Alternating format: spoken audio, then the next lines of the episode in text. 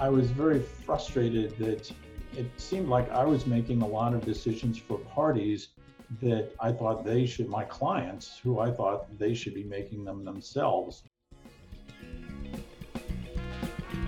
Sort of how to uh, help clients and make them feel secure.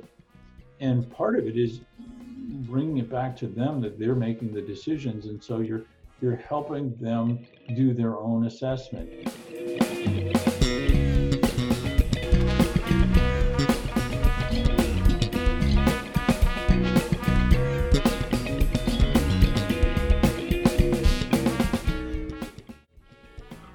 Well, so welcome everyone for our episode of Gemcast, the podcast of mediation and negotiation. We are here today with two of our members of the podcast and one special guest. First, I would like to introduce our members of the podcast, Amanda and Pedro Freitas, and I am your host today as well. My name is Pedro Pires. I am a student of PUC PR in Brazil, and I'm enthusiastic of mediation. I am a part of a, a, study group of mediation negotiation, and I'm studying for the possibility to work on this area because I am an enthusiastic of ADR. So this is a way that I see that is this is the future of the law in Brazil and all over the world. So now I would like to hear about Amanda and Pedro Freitas as well. So, good afternoon, everyone. It's a pleasure to be here. As Pedro already said, my name is Amanda Rodrigues. I'm also a student of PUC PR here in Brazil. And I'm a law student and enthusiastic either of mediation and negotiation, especially when, when it's, we're talking about conflict prevention too. So I'm really glad to be here and to introduce this theme that it's so important for all lawyers to get know. Good afternoon, everyone. I am Pedro Freitas. Just as Amanda and Pedro, I am a law student at PUC Paraná. I am a, an enthusiastic of mediation too. Uh, I think this is really a good opportunity for our, our future careers. So I'm really excited to be here interviewing you today, John. So, as Pedro uh, already said, we have a special guest today, and this this guest is John Lande, which he, he is a, a, the Isidore Loeb, a professor emeritus at the University of Missouri School of Law. So, as we can start our interview and our guest can introduce himself, I would like I'd, I would like you to introduce yourself and tell a little bit about your career and all your and how you'd like to be introduced and how you were introduced to mediation and negotiation. Sure. Well, again, thank you very much. I really appreciate the invitation to have this conversation with you and your colleagues and the viewers of this uh, video cast. I, gosh, you know, I'm in my 60s, so I've had a, a long career. Actually, I, I won't go all the way back to my childhood, which actually had a, a major impact on me because I looked at the way my family handled conflict and I wasn't wild about that and I was looking for better ways to handle conflict.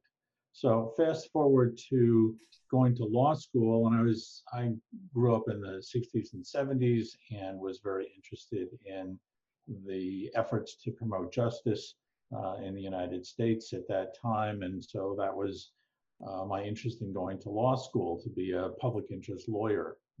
And um, as I went to law school and graduated, I came to appreciate that there were different ways of promoting the public interest, and one was in terms of advocacy, and others were in terms of negotiation and mediation. And the negotiation and mediation really fit my personality much better. Um, and so after I graduated, I worked for a couple of years for some lawyers, and I did not like the adversarial dynamic there. And uh, I was fortunate in 1982 at a really good time in the development of the field uh, to learn about a mediation training. And so I took one and then actually a whole series of mediation trainings and uh, developed my own practice uh, where I did a variety of cases, uh, especially in divorce. Um, and over time, I decided that I wanted an academic career.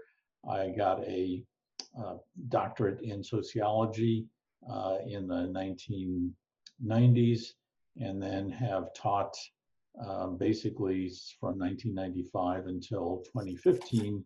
And I have formally retired from teaching in 2015, although I'm still active in writing and other professional activities. Okay, John. So, since you have taught us a little bit about your background, about your career, and your interests, we would really appreciate to get to know better how you were introduced to LIRA. Why did you start studying it, and what is it, LIRA? Could Sure. you tell us a little bit more, please? Sure. Uh, well, let me spell out LIRA for you. Uh, I use it as an acronym. My co-authors, uh, Michaela Keet and Heather Heavin, who are faculty at the University of Saskatchewan in Canada, um, and I wrote this book called Litigation, Interest, and Risk Assessment, Help Your Clients Make Good Litigation Decisions. I think that's the subtitle. I can never remember it all, but I think that that's right. And so we use the acronym LIRA or LIRA.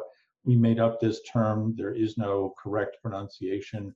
I generally use LIRA, but sometimes LIRA. It doesn't matter either way. So let me actually go back and you asked how we developed this and, and particularly in terms of my the development of my thinking. And I'm going to go back to the my early part of my career and why I was interested in mediation, which I know all three of you had said that uh, you were very interested in.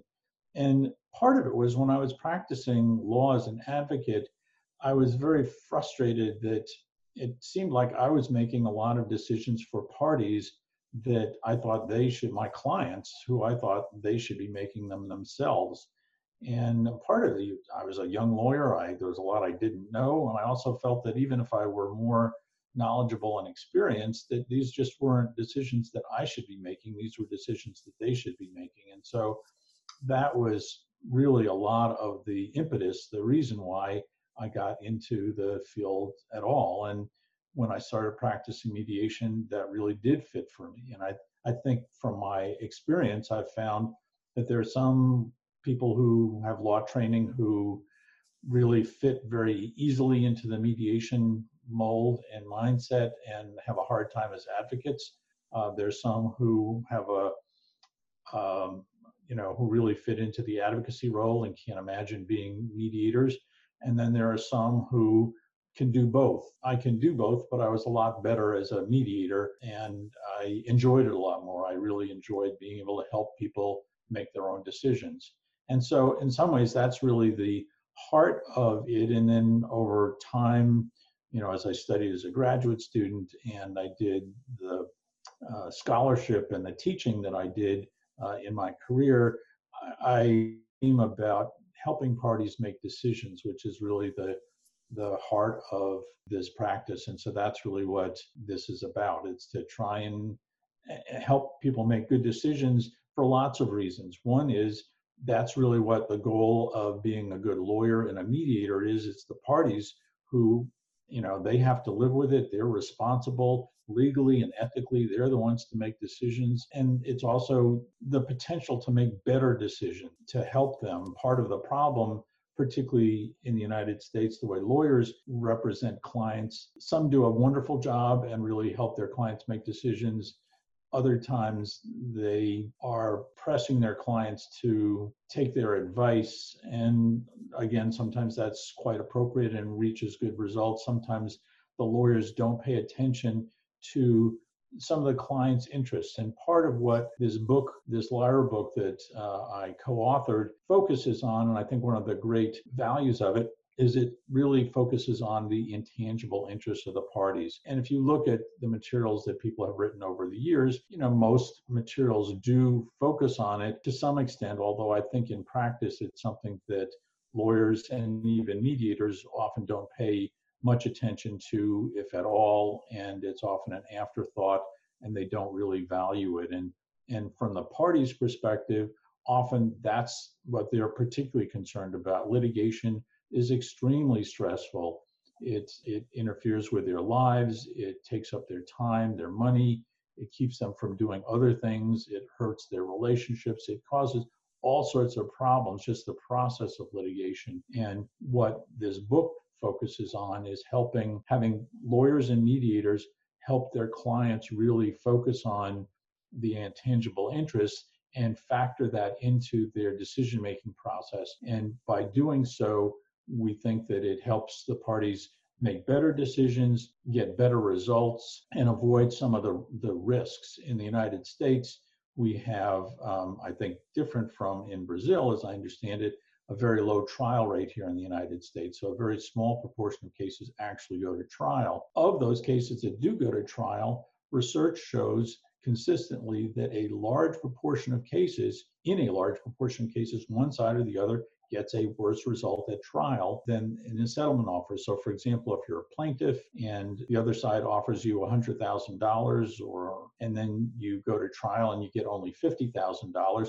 that's a really bad result. You're getting $50,000 less and you're spending the time and money and stress of going to trial. And so part of it is to try and save the the tangible costs, the legal fees and expenses, as well as the intangible costs of uh, continuing in litigation. So that's a long or actually a medium length uh, version of uh, why I'm interested in LIRA and, and, how we got into that. John, uh, in order to help people make their own decisions, how would you introduce LIRA to clients and especially when they feel in control of the process of litigation? Sure.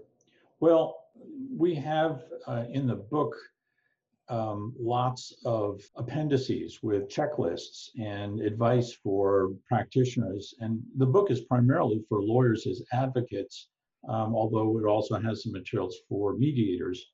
And there are, I guess, one appendix, the Appendix A, starts off for lawyers and talks about um, asking a series of questions at different stages in the process. And so, I mean, at the very beginning of the process, what lawyers should be doing is asking the clients what's most important to you. Tell me what happened up until the time you got to my office. Typically, part before parties get to a lawyer's office, they have had some kind of if they're in a dispute, you know, they've tried to work it out with the other side and have been unsuccessful. And so part of what the lawyer can and should do is to try and understand the the conflict, why there's they have not been able to resolve the dispute up until then, and what's most important to them. So there are a series of questions you can ask to really draw out clients and have them tell you this. And, and in some ways, you might think that this stuff is obvious, but uh, when clients come to lawyers, they're often very upset and confused. They're angry, um, and there's all sorts of things that they don't understand. And a lot of times they think, well, you know, clearly they're right and the other side's wrong. And that's really all there needs to, to think about. Um, as you can appreciate, litigation is actually a complex process that can take quite a while, apparently a lot longer in Brazil than in the United States. So, helping clients understand both the, the litigation process, but also what it is that's important to them. And so, um, I, I guess that's what we would start with. And then, as one goes through the process, and particularly as you know, lawyers get to times where they need to make decisions, there's a process of asking them specifically about what their interests are. And again, we have a checklist of kinds of questions to ask about that. And then to help them anticipate the possible outcomes if they do go to trial. And again, you have to assume in Brazil and everywhere else in the world, it's uncertain. You know, if you knew for 100% certainty what was going to happen, then there would be a lot fewer disputes and a lot fewer trials uh, even where lawyers are very confident that they have a good case, they still recognize that there's some risk of uncertainty of, of losing. And so part of what this process is about is making better uh, analyses of what's likely to happen. And part of what we discuss in the book, and again, we're summarizing what people have written about before, is it that people have all these biases that they make cognitive and motivational errors. They're overly confident. So each side goes in thinking, I've got a great case, and if we just go to court, the judge is going to agree with me and I'm going to win. Well, you know, if you ask each side what they think the probability of winning is and you add it up, um, it's usually a lot more than 100%. Each side may think, well, I've got a 75% chance of winning. Well, if you add it up, you get 150%, and um, that can't be true. So it, it's a reflection of the fact that people are overconfident. And, and it's a difficult thing to explain to clients realistically what the probability is, especially when it's uncertain.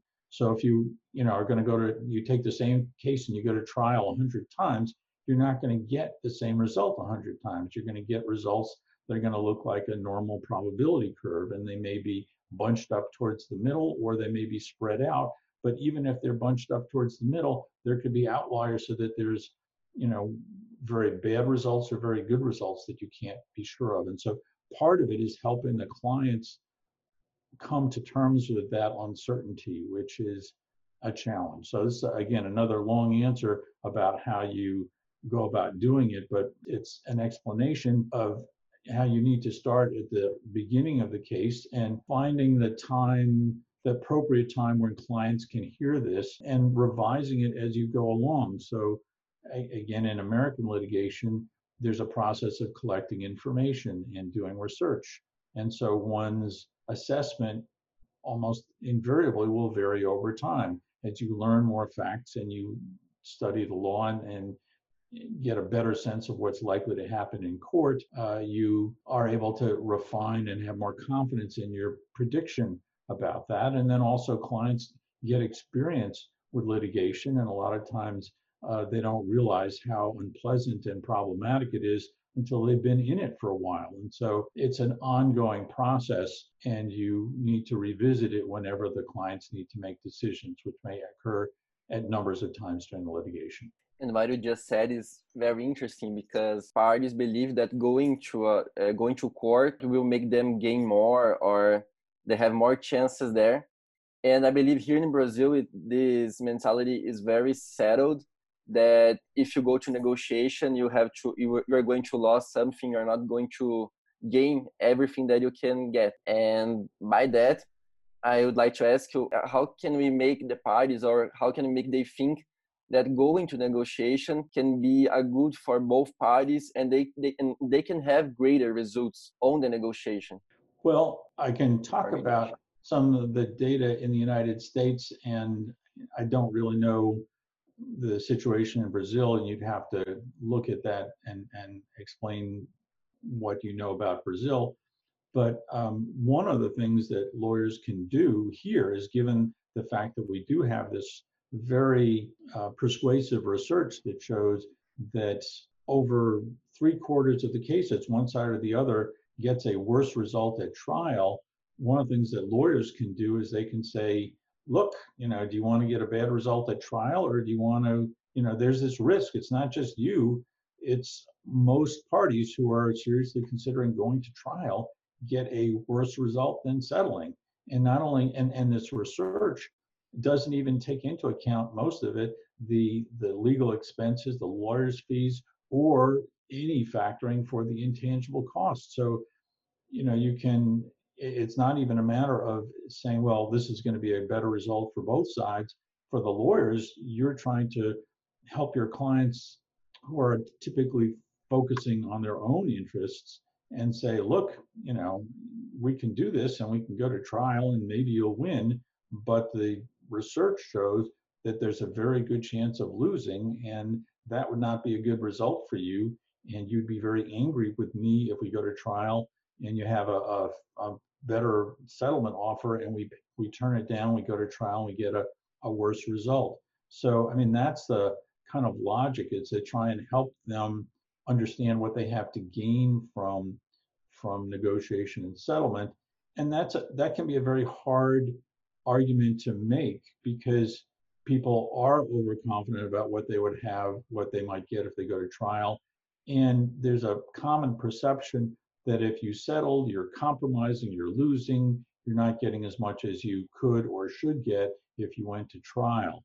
And so it, it, can be a very difficult thing to help clients understand that. I guess the way to do that and to try and do that is to help them understand what they have to gain by negotiation and settlement um, as opposed to what they're losing. So it's it's a question of framing it positively as opposed to negatively. And on that meaning, you believe that the, the, mediator could help them on changing this mentality and make them believe on the, the process of the mediation? Absolutely. And again, in the United States, lawyers actually often look to mediators to help them do that. Over time, the lawyers, particularly as they get closer and closer to trial, and they are encouraging their clients to negotiate and settle. And often the clients are resistant because they have these overconfident expectations about what would happen if they go to trial. So often the lawyers are looking to the mediators to educate the parties, and there are two ways that the the mediators can do it. Uh, one is merely by reinforcing the advice that the lawyers give, and often in the United States, what happens is, you know, the, the mediator, often in a private meeting with the lawyer and the client, not with both sides together, um, will essentially give a very similar assessment as the lawyer. And the lawyers are thinking, yep, that's just what I've been telling my client.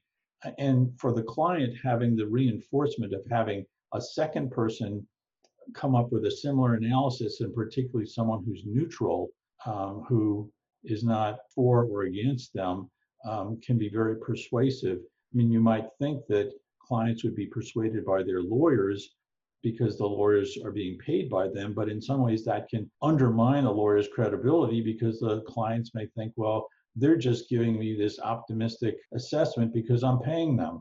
Um, whereas with the mediator, the mediator I mean, they're paying the mediator, but the mediator has a, a, a neutral, more credibility because the mediator is neutral. So uh, mediators can help do that in a variety of ways. In, in the United States, there are discussion about what's an appropriate way to help clients make these re- realistic reassessments. Uh, there's what are called uh, re- reality testing questions, where you're asking clients to be realistic in their their expectations and then sometimes mediators will give their own assessment and predictions about what would happen in court and different mediators and lawyers and parties think that some of those techniques are appropriate or not if the lawyer introduces LAIR to their clients uh, how do the parties make secure decisions using it and how they can manage risks, helping them to analyze uh, the decision process. Sure. Well, part of it is that they need to have confidence in the lawyer. Um, and so part of this is developing a good relationship at the outset, uh, with the client that they're there to help them.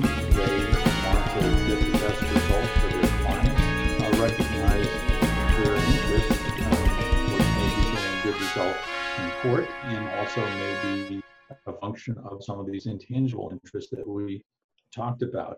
Um, the stress of litigation is really quite intense uh, in the United States, and I'm guessing it probably is in Brazil as well.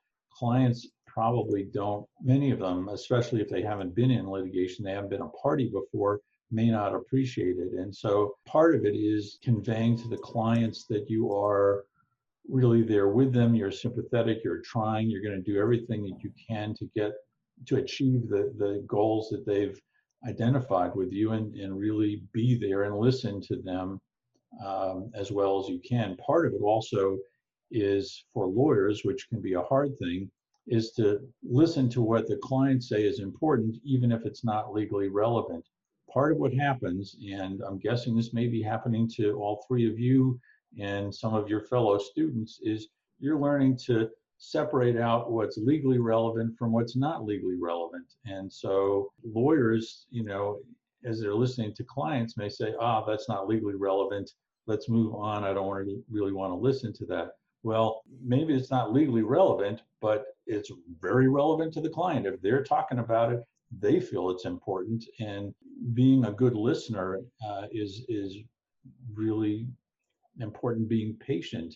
And part of that is that that conveys to clients that you're really caring and you you value, you pay attention to what they think is important. Now, there can be that can be a challenge if they just want to stick with that for a long, long time. But good lawyers are very skilled at listening, acknowledging, and focusing the clients on what's most important. So you were talking about, you were asking Pedro about the sort of how to uh, help clients and make them feel secure. And part of it is bringing it back to them that they're making the decisions, and so you're you're helping them do their own assessment, and so you'll show them your assessment about how you're what would happen if you went to court and um, giving them some uh, assessment about what the likely legal expenses and costs might be, and then also helping them consider their intangible interests. And you know, people ask, well, how do you uh, assess your intangible interests, and by definition, they're intangible. They're, you don't have a, an objective standard for that. And so a lawyer might say, or a mediator might say to a client, okay, well, assume that you were going to go to trial and you could get $100,000 if you went to trial. I know that you find this litigation process very stressful. So, how much would it be worth it to you to get a settlement today as opposed to waiting till you go to trial at some point in the future? And so they might say, well, gosh, that's, you know, I'd be willing to take 90,000 or 80,000 or whatever that is um, to address that interest. Now, some of them may have a positive interest in going to trial. So some of them may be so angry, they may want what the other side, uh, they may want the attention. There may be all sorts of reasons. And so for them, going to trial is not a cost, but it's a benefit. Um, so they may say, well, gosh, if the other side's willing to offer me $100,000, I won't take it unless they give me $125,000 um, so that they can avoid the embarrassment. And from the defendant's perspective, it may be similar. You know, they may say, well, gosh, I, you know, I may have to pay $50,000 if we go to trial, but I want to make a statement to everybody out there that I'm not going to be a pushover. And so for a case that's worth uh, $75,000, I'm only going to, uh, you know, if I go to trial, they're going to make me um, pay $50,000. Um, I'm only going to offer $25,000. And even if I lose 50,000 at trial, I'm going to be demonstrating to the world, to other plaintiffs' lawyers that you can't push me over. And so I'm willing to take this $25,000 loss at trial so that, um, you know, I convey that. So, I mean, it's a reflection of what their interests are. So long answer once again. Um, but to go back to, you know, your question about how to help the clients, you're, you're educating them about so that they can make good decisions and they're educating you about what's really important to them. So it's a, a two way educational process. And if you do it well and, and clients have confidence in you and that you're really listening to them and paying attention to what's important, then they're generally likely to respond well and to and take advantage of the assessment that you're you're helping them make. Okay. So, John, uh, we were talking about uh, better decisions, how to introduce LIRA to clients, and security problems uh, when the clients need to have this uh, introduction to get to know better what is the best way to solve their problems. And with that, I was thinking about the technology moment that we're living through uh, conferences, meetings, that everything is online in this pandemic time that we have been through. So, thinking about that, we were wondering if you could tell us a little bit more about uh, artificial intelligence, since it's something that we can find out on LIRA's book. And do you know, and what do you think about it? If it's a way that people can have better risk analysis, if it works for the negotiation process, and if it can help on the decision making and let the last of all if it has some some applicability for it sure well let me talk about two different things here first is just the use of video which of course now with the pandemic at least in the united states and i suspect in brazil and most places is the way that mediations are done and the way that a lot of legal processes are done. I know here we have some trials that are being done by video. Uh, unfortunately, we're not handling the pandemic very well in the United States, and it looks as if um, we're going to need to have these precautionary measures for quite a while. Um, and it seems as if in many parts of the world that's true as well. So, part of what's happening is that people are learning how to use video just as we're using video today. A year ago, you know, no one would, very few people would have considered having conversations between lawyers and clients by video, having mediations or trials. But now it's something where everyone is, you know, becoming accustomed to using video and is accustomed to using these procedures. Um, there, you know, as time is going on, uh, practitioners are learning how to use these uh, procedures. You know, what what the differences are from face-to-face uh, kinds of processes and um, uh, and so I think that you know this is going to be and some of the differences are technological. I mean, you know, you, you can't always rely on a good internet connection. Uh, the lawyer and the client may not be in the same space at the same time. Uh, you may need more time. Uh, there's Zoom fatigue. Uh, there are some differences. So part of what people are going to be learning about is how to be practicing on Zoom or by video, whatever the, the platform is. So that's one piece of it. And, and one sort of related piece of it, I've written about um, the idea of breaking mediations up into multiple sessions, which even before the pandemic, I think was a, a useful idea, although in the United States, a lot of times for larger cases, um, people were weary about doing that. They wanted to get it all done in a day, particularly if people are traveling at some distance to come to a mediation.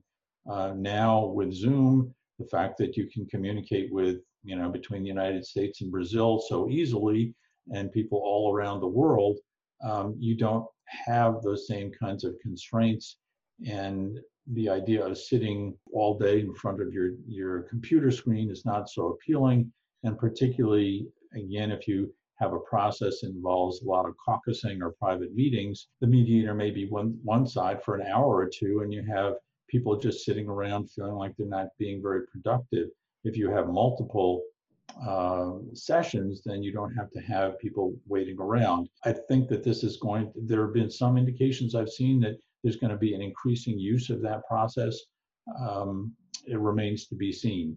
Um, I certainly think that it's a valuable one in part because it helps people make decisions.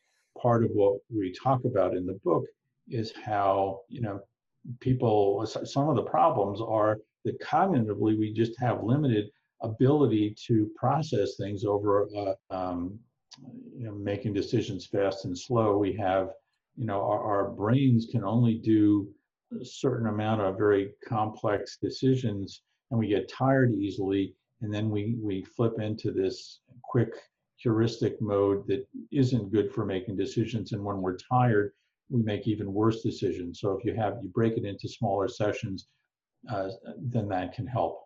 So that's about using video. In terms of artificial intelligence, uh, we do have a chapter that talks about actually uh, a number of technological tools to help um, parties make decisions.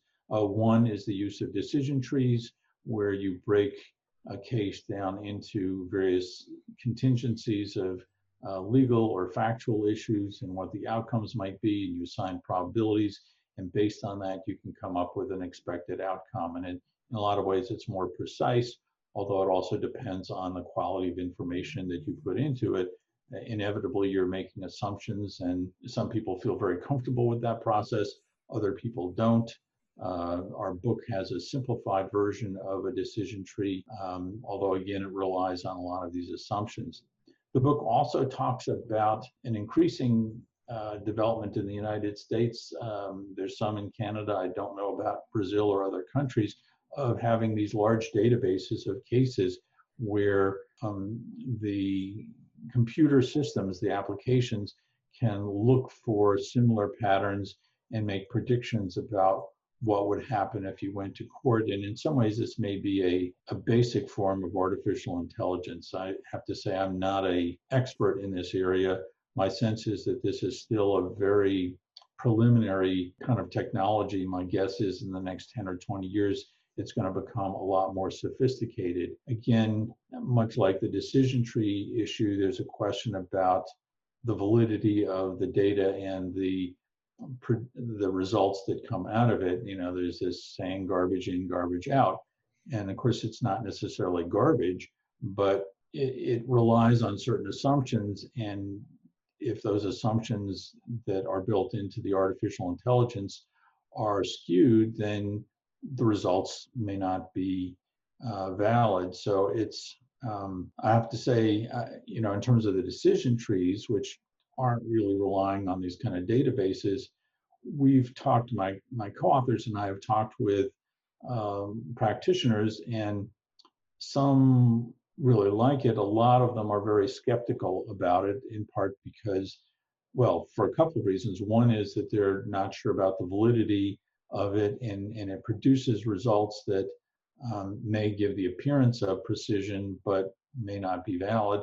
And it actually may be counterproductive if you come out of a, a system, either a decision tree or maybe an artificial intelligence program, and you come up with a result and you present it to the client, the client may say, aha, there it is. Now I know what's going to happen if I go to court. And they may get what's called anchor. They may get stuck on that um, assumption. And so, you know, it, it's going to be hard to know. You, you, you all are pretty young and you have, uh, uh, you know, a long uh, life of practice ahead of you. And I can't really know what's going to happen. None of us can, what it's going to look like 10 or 20 years from now when you're going to be really at the peak of your uh, professional careers. So it's something you have to pay attention to and and see whether you all think that the results are valid and whether it's helping you help your clients make good decisions. Which, you know, as we said from the very beginning, is my touchstone is what we think is really important. And here in Brazil, lawyers usually don't encourage their clients to negotiate. And in general, we feel that they actually boost litigation. And what makes it very clear for us that in, in our country, we have around 80 million running lawsuits according to the National Council of Justice. And we have a population of around 210 million inhabitants. So, what would you, you tell uh, these lawyers thinking about the prison of fear and the lawyer client relationship on decision making? That's a really hard one. I know that there are many countries uh, like Brazil where there's a very high trial rate. And the norm is that you go to trial. You know, if you file a lawsuit, you're going to go to trial. And in that context, it makes it very difficult to persuade clients to seriously consider negotiation and settlement. I, I think the key is to help focus the client on the client's interests and to talk about particularly these intangible interests that we talked about earlier and to see what's most important to them uh, I don't know if you, you know, what the results are. I mean, one of the things about when you go to trial is almost invariably at least one side loses, and actually probably both sides lose, especially if you take into account the legal fees and expenses. So, you know, the net result for the plaintiff, if the plaintiff wins uh, $100,000 and they have to pay $20,000 in legal fees and expenses for them, you know, the benefit is only $80,000. And by the same token, if the defendant has to pay a $100,000, their cost is $120,000. So there, you know, just by virtue of looking at those those tangible expenses, um, the clients should be thinking about those and then helping them identify what their interests are in, you know, as I said, some of them will have strong intangible interests of going to trial. They have these expectations of winning. Um, I don't know if uh, you have uh, in Brazil this TV program when I grew up called Perry Mason. Is that one that you've seen? Did they show that there? Doesn't look like it. Okay, well, so. when I was growing up, they had this show, and uh, the this the main character was a, is a lawyer named Perry Mason. And it was very formulaic. And the basic plot was that Perry Mason was representing a client, and it looked like the case was just terrible and the client was going to lose. And then because the Perry Mason did some wonderful, clever cross examination at trial, he pulls it out and the client wins there's an audience uh, in the courtroom and they're all so excited and pleased and the the client feels that they have been vindicated. And there's this kind of fantasy of that kind of perry mason idea. And i'm guessing although you don't have perry mason that your clients the parties often have a similar kind of fantasy. And so part of it is to talk with them about what their expectations are and help educate them. Again, I, I don't know about the realities in Brazil, but you do, and you can, and, and lawyers there can. Uh, one of the things I know some people here in the United States recommend is encouraging parties to actually go to court and observe a trial and see what it's like and see that it's not this dramatic thing. One of the things is that trials, at least in the United States, are pretty boring. Uh, most of the time, they're slow. Uh, you don't have these great dramatic interchanges. Um, many of the lawyers don't do a very good job. You know, that could be a, a very valuable education for the clients. Um, at the end of the day, you know you're swimming upstream because the clients are just not expecting you know they're expecting that they're going to go to trial and the lawyers are expecting they're going to go to trial. And i mean that's a, a hard thing. I mean the first instance you have to have lawyers who are believing that um, that there's a value for their clients in negotiating. In the united states a lot of people argue that we the lawyers don't encourage negotiation or negotiation or mediation early enough because the lawyers have a self-interest in continuing the litigation because they're making more in legal fees by having it drawn out rather than having them settle, particularly settling early in the case. Um, so between the cultural expectations as well as the financial expectations, it may be hard for lawyers to make that suggestion. Obviously, for the three of you and the others in your study group and others who think the way you do, um, you you know, I, I, think that this LIRA process can help your clients um, make those sorts of assessments. And, you know, you need to respect them. Um, they may want to go to trial. It turns out, you know, lots of times in the United States, there are lawyers who say, you know, I, I recommend settling.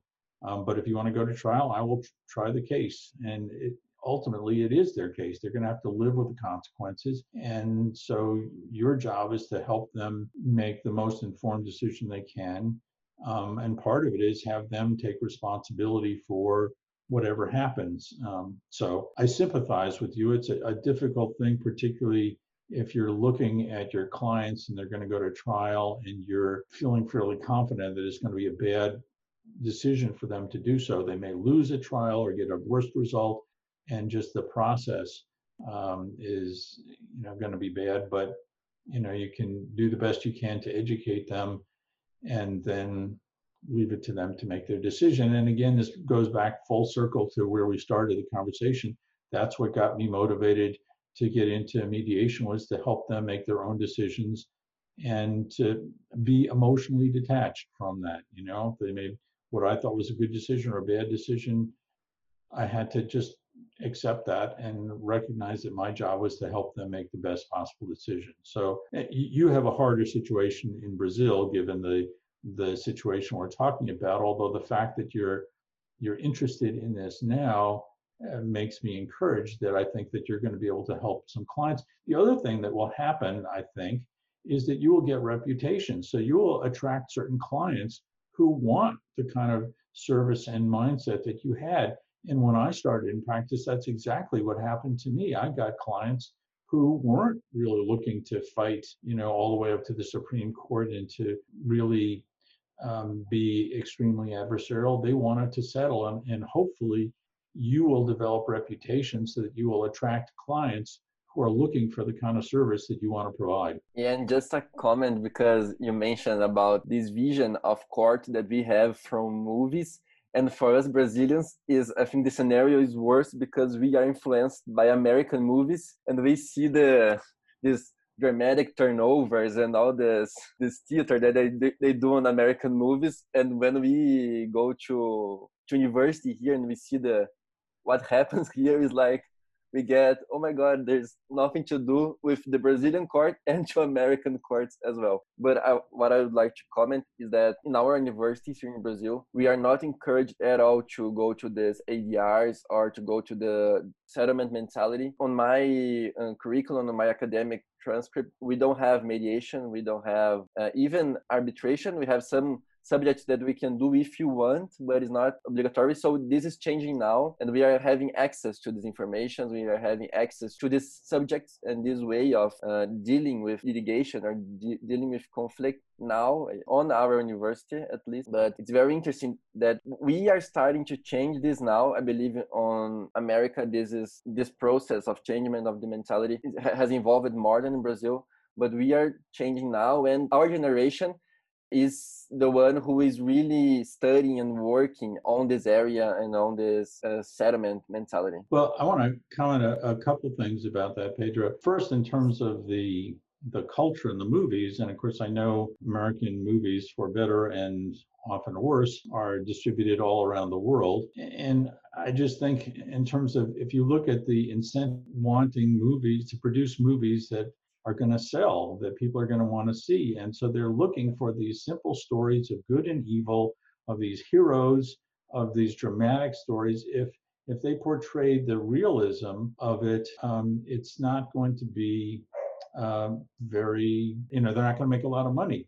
There's one movie that just came out. I don't know if you've seen this. I think it was on um, Netflix called Marriage Story. Does have you seen that one? It's um, it's actually unusual in that it portrays a much more realistic sense of what the litigation process is like. It's one I highly recommend. I know some people here um, have been critical of it because there's a very brief representation of mediation that isn't flattering in some ways, but it's an unusual movie because it presents the litigation more realistically. There are some others that are like that, but in general, the, the movies have this very unrealistic, heroic uh, notion. Uh, and in terms of you know law schools and what they teach, even here in the United States, where ADR has been part of our world really since the 80s and 90s. Um, you know, there are a number of law schools, including mine, but also maybe a dozen others that uh, really specialize in dispute resolution. But even in these schools, even like in mine, it's still a secondary topic. People don't consider it as important as litigation. And in some ways, for a variety of reasons going on in the United States, I'm not so sure how much we're going to even continue at the level that we've been at. It may be from the, what you're describing that you may be at the beginning of this upturn in Brazil where we're plateauing or maybe even tailing off. Um, it would certainly be exciting if uh, you can see a renaissance and a development and growth in ADR education in your school. Yeah, so thinking exactly like that is pretty sad that we don't have something like it's obligatory for all of law schools to get to know better ADRs, mediation, negotiation, and also arbitration. Here in Brazil, arbitration is well consolidated, better than mediation. So it's our path here to consolidate mediation and negotiation also here in Brazil because we need this cultural change. Uh, as Pedro already told us, we have 80 million lawsuits. It's like so much. We don't we don't need that. We don't need lawsuits to say who's who is thinking who is right or who is wrong. We need to solve the problems. So I think LIRA is something really important for all lawyers get to know and get used to, also mediators. And we would like to see how do you see LIRA in countries where litigation is so used, such as Brazil? How do you see? What are your ex- expectations from it? How do you see uh, in other countries that have this litigation so involved? Well, a couple things. First, I want to emphasize that you know I reinforce what you're saying about both lawyers and mediators, particularly in a country where you don't have a large mediation practice and a large group of mediators, it's particularly important that the education is on the lawyers and not the mediators who there aren't very many. Even in the United States, where, you know, after several decades, we have a substantial body of mediators. In the first instance, parties are generally going to be going to lawyers, at least for substantial cases. And really, in large part, it's important that the education be on the lawyers to be able to help them their clients negotiate and when appropriate to mediate in terms of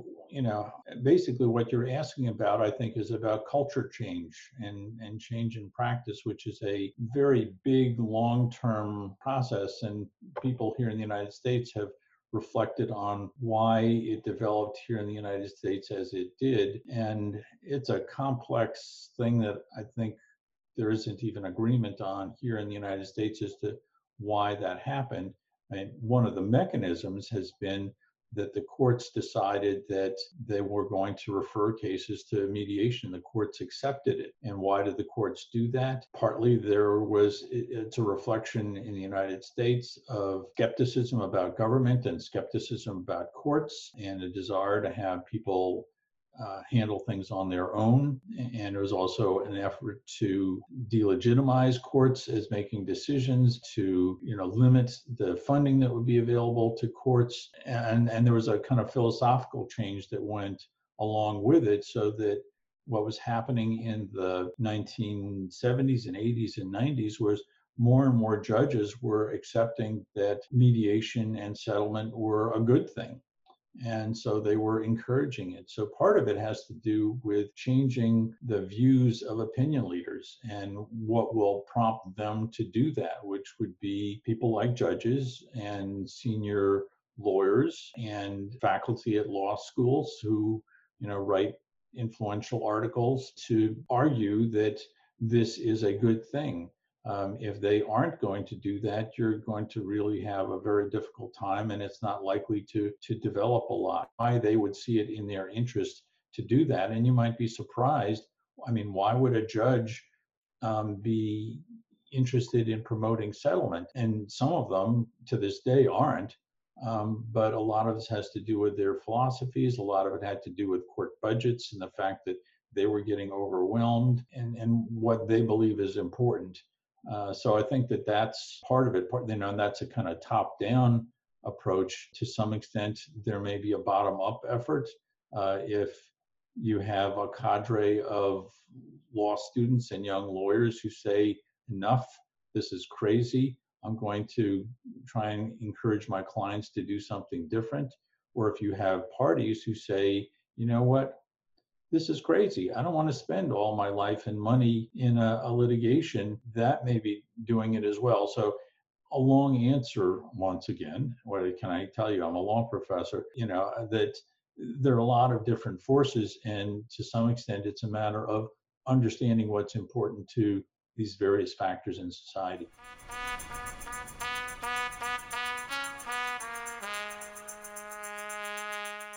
So, John, as our last question, I would like you to talk a little bit about your book, Litigation Interest and Risk Assessment Help Your Clients Make Good Litigation Decisions. And where can we find them here in Brazil? Thank you for asking. It's, um, of course, I want to sell the book, but I'm really mostly interested in selling the ideas in the book.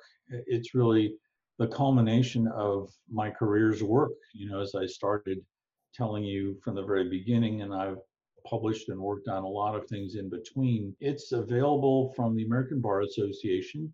You can go to the American, actually, the American Bar Association website is not great. It's hard to find the book. Um, if you go to my blog, which I blog with other law faculty, it's called indisputably.org, uh, I N D I S P U T A B L Y.org. I've got a number of blog posts where you can get to that. Uh, also, if you email or if you Google me, John Lande, L A N D E, uh, at the University of Missouri, um, you'll get to my web page, and there you can get access to it. Fortunately, they have an electronic version of it, so you don't have to worry about having it shipped uh, internationally. So you can order it electronically. Um, you can uh, we have a discount code. You can get a 25% discount by using the code 25LIRRA. That's 25LIRRA. And uh, one other thing for law students is you can become members of, well, actually, I'm not sure if this is true for law students who are not Americans. I know for American law students, they uh, you can become members of the American Bar Association and the section of dispute resolution for free. And they do this because they want to have people continue to be members after they graduate. And if you are a member, then you get discounts. Again, I'm not sure whether you would qualify to be able to be free members of the American Bar Association section dispute resolution. I've been a member of that for almost 20 years, and it's been a, a wonderful, wonderful place for just the development of dispute resolution in all sorts of ways. Um, and even if you can't, well, unfortunately, it's very expensive to join the ABA um, section of dispute resolution. So hopefully you can do it for free. So anyway, a lot of ways of doing it. The other thing I would say is I'm happy to talk to people. I'm retired. I've got some time. Uh, so if people want to email me or have individual Zoom conversations, uh, you can email me, and my email address is landej at missouri.edu. That's L A N D-E-J at Missouri, which is spelled M-I-S-S-O-U-R-I dot edu, landej at missouri dot edu. And I'm happy to continue the conversation. John, so thank you so much for your time, for being our guest here on our podcast. We felt so honored on when you knew that we are, you were going to be a part and be a guest of our podcast. We are so happy. And thank you. I would like to ask for Amanda and Pedro to uh, say something to you as well. Okay, so we're really glad of this conversation that we had today. It was something really inspiring for us that want to deal with ADRs, especially with mediation and negotiation. So I think it's something that really renowned us. Uh, so thank you, John, for accepting our invitation, for bringing here your ideas and everything that you have shared with us. It was something really great. Thank you so much. Uh, I would like to thank, thank you, John, for this opportunity to interview you. I'm really excited with our future career here in Brazil as as young lawyers and I think that with all this information that you taught us today, we we can really improve our justice system here in our country. Well, thank all three of you for this invitation and for this great conversation. I really enjoyed it. I really uh, appreciate the opportunity to spread my ideas as you've been hearing over this conversation. These are things that I've been working on for a long time. I feel strongly about. Uh, these are things that I think can help parties in the first instance and professionals who help parties um, make better decisions and have better lives as they deal through the difficult conflicts that inevitably everyone encounters in life. And uh, I just uh, wish you all well. I'm uh, very excited to see that you're also enthusiastic about it. And uh, please stay in touch and let me know how your careers develop.